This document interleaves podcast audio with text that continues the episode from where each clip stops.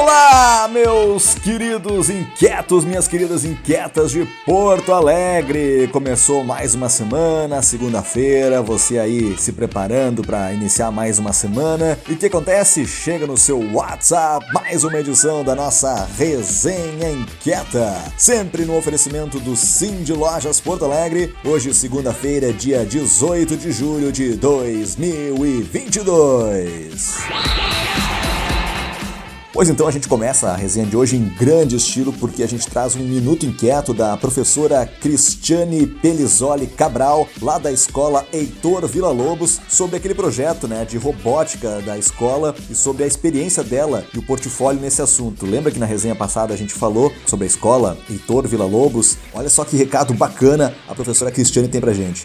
Olá, meu nome é Cristiane Pelissoli Cabral, eu sou professora de robótica na Escola Municipal Heitor Vila Lobos, de Porto Alegre, desde o ano de 2007. Nos últimos 15 anos, a atividade de robótica na escola se dividiu em oficinas de robótica e equipe de robótica. Nas oficinas, os estudantes do ensino fundamental são introduzidos ao mundo da tecnologia, da construção, programação e resolução de problemas. Na equipe de robótica, eles representam a escola em, torneios é, competitivos e científicos no Brasil e no exterior. O trabalho é baseado em metodologias ativas, na resolução de problemas e construção do conhecimento. Ao longo desses anos, nós já conquistamos mais de 30 troféus e 40 medalhas, vários títulos nacionais e internacionais, tais como o Forte Lego League Challenge em 2010, 2011, 2021 e 2022, a Olimpíada Brasileira de Robótica em 2011, 2012 e 2013, sendo a única escola pública a conquistar três vezes essa competição. A competição brasileira de robótica em 2012, 2013 e 2017. Nós representamos o Brasil na RoboCup México em 2012, RoboCup Júnior Holanda em 2013,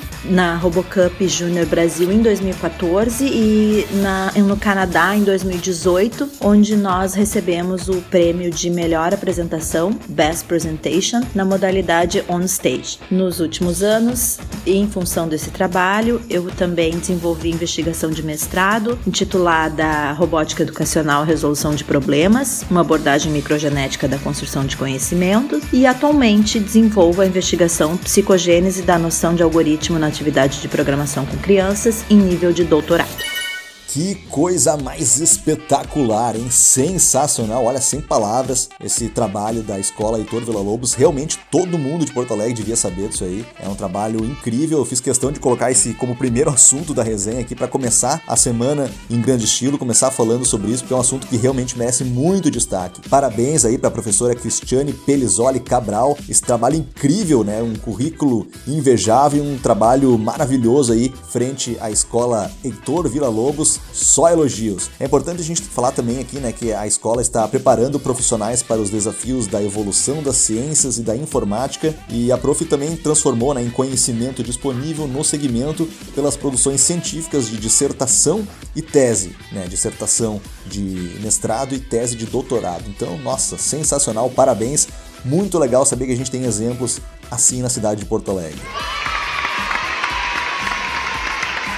E aqui uma informação bem interessante que chamou a atenção ultimamente, né? O novo índice de cidades empreendedoras mostra desempenho dos 101 municípios mais populosos em sete áreas determinantes. É interessante observar, né, que Porto Alegre, nesse mesmo índice, subiu de nono para sexto lugar no último ano, o que significa que o município avança como ecossistema de inovação e empreendedorismo. São Paulo e Florianópolis continuam sendo as duas melhores cidades para empreender no Brasil, de acordo com o ranking, tendo Osasco na terceira posição, Vitória do Espírito Santo em quarto lugar e Belo Horizonte em quinto.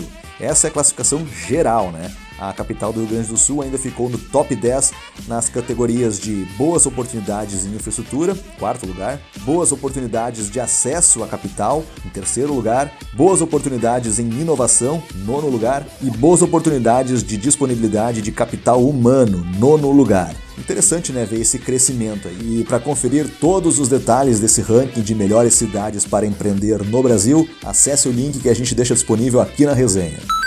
Ainda nessa pauta é importante destacar que vários novos segmentos de empreendedorismo surgiram em Porto Alegre nesse meio tempo. Por exemplo, no quarto distrito, nas ilhas que vêm assumindo estruturas diferenciadas, muitos resultados do crescimento devem ser atribuídos à mobilização de muitas entidades, instituições públicas e privadas que organizadamente se dedicam à formação dos empreendedores junto a variados segmentos. Jovens, mulheres, mulheres negras, universitários, instituições de ensino superior têm gradativamente implementado disciplinas nos currículos dos cursos, não apenas de administração. Entretanto, estudos demonstram que a sobrevivência destes empreendimentos depende em grande parte não do ramo, mas do desenvolvimento da sua educação cidadã, em especial na área socioemocional. O coletivo Põe Inquieta, esse ano de 2022, desenvolveu, apoiou e participou da cocriação de eventos voltados para empreendedores. Nas palavras do nosso articulador César Paz, acreditamos que estas ações vão se refletir no desempenho da cidade no novo ranking de 2022. Inquietos, temos mais um semestre pela frente, hein? E na sequência da nossa resenha, a gente traz agora um minuto inquieto da Natália Guasso, que vai falar sobre a quarta imersão do mundo da moda sustentável da Escola do Brick de Desapegos, que será no dia 28 de julho, das 14 horas às 18, na Casa de Cultura Mário Quintana.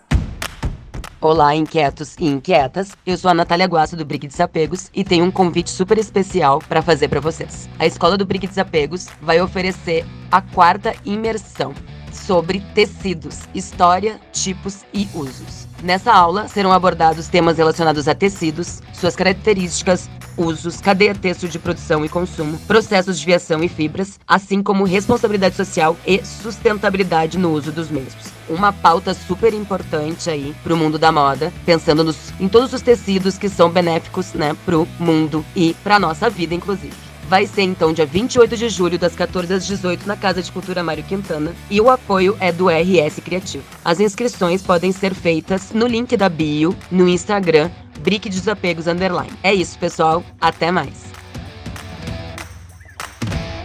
Valeu, Natália. Então a gente deixa aqui disponível na resenha né, o link para quem quiser se inscrever e participar dessa imersão do, da escola do Brick de Desapegos. E dando seguimento aqui à nossa resenha, a gente traz mais um Minuto Inquieto, dessa vez com a participação da Luciana Betoni. Ela que vai trazer para gente um recado sobre o Pacto pela Educação, esse assunto tão recorrente aqui né, e tão importante na nossa resenha, que é o Pacto pela Educação, e também sobre o primeiro Congresso Popular de Educação para a Cidadania, que já tem data marcada vai ser nos dias 27 e 28 de agosto. Com vocês então o recado da Luciana Betoni.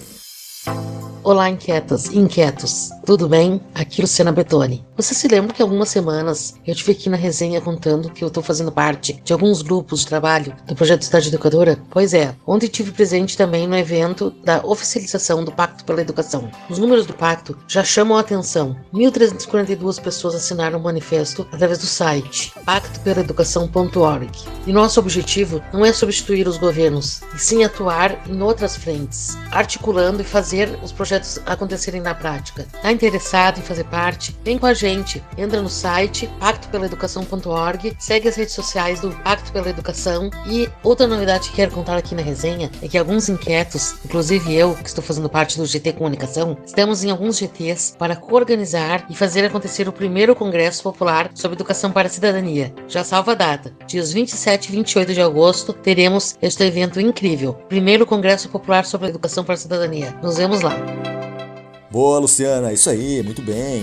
E olha só, para manter os lojistas e suas equipes atualizadas, o Cindy Lojas Porto Alegre promove diversas iniciativas que levam conteúdo e novos conhecimentos. A gente já sabe, né? Toda semana tem um recado aqui sobre as muitas atividades desenvolvidas pelo Cindy Lojas Porto Alegre. Por meio do Varejo Educação, são realizados cursos e workshops em que os associados à entidade têm vantagem para participar. No entanto, profissionais de outros setores além do varejo também podem se inscrever nas atividades, viu? Para o mês de agosto, por exemplo, estão previstas duas capacitações capacitações em formato presencial. Nos dias 16 e 17 ocorre um curso sobre vendas consultivas, onde, entre diversos assuntos, serão abordados soluções para encantar o cliente. Já no final de agosto, lá no dia 30, vai ter um workshop sobre branding para o varejo, com foco em estratégias de marketing para alavancar as vendas. Para saber mais informações, acesse o site do Sim de Lojas Porto Alegre.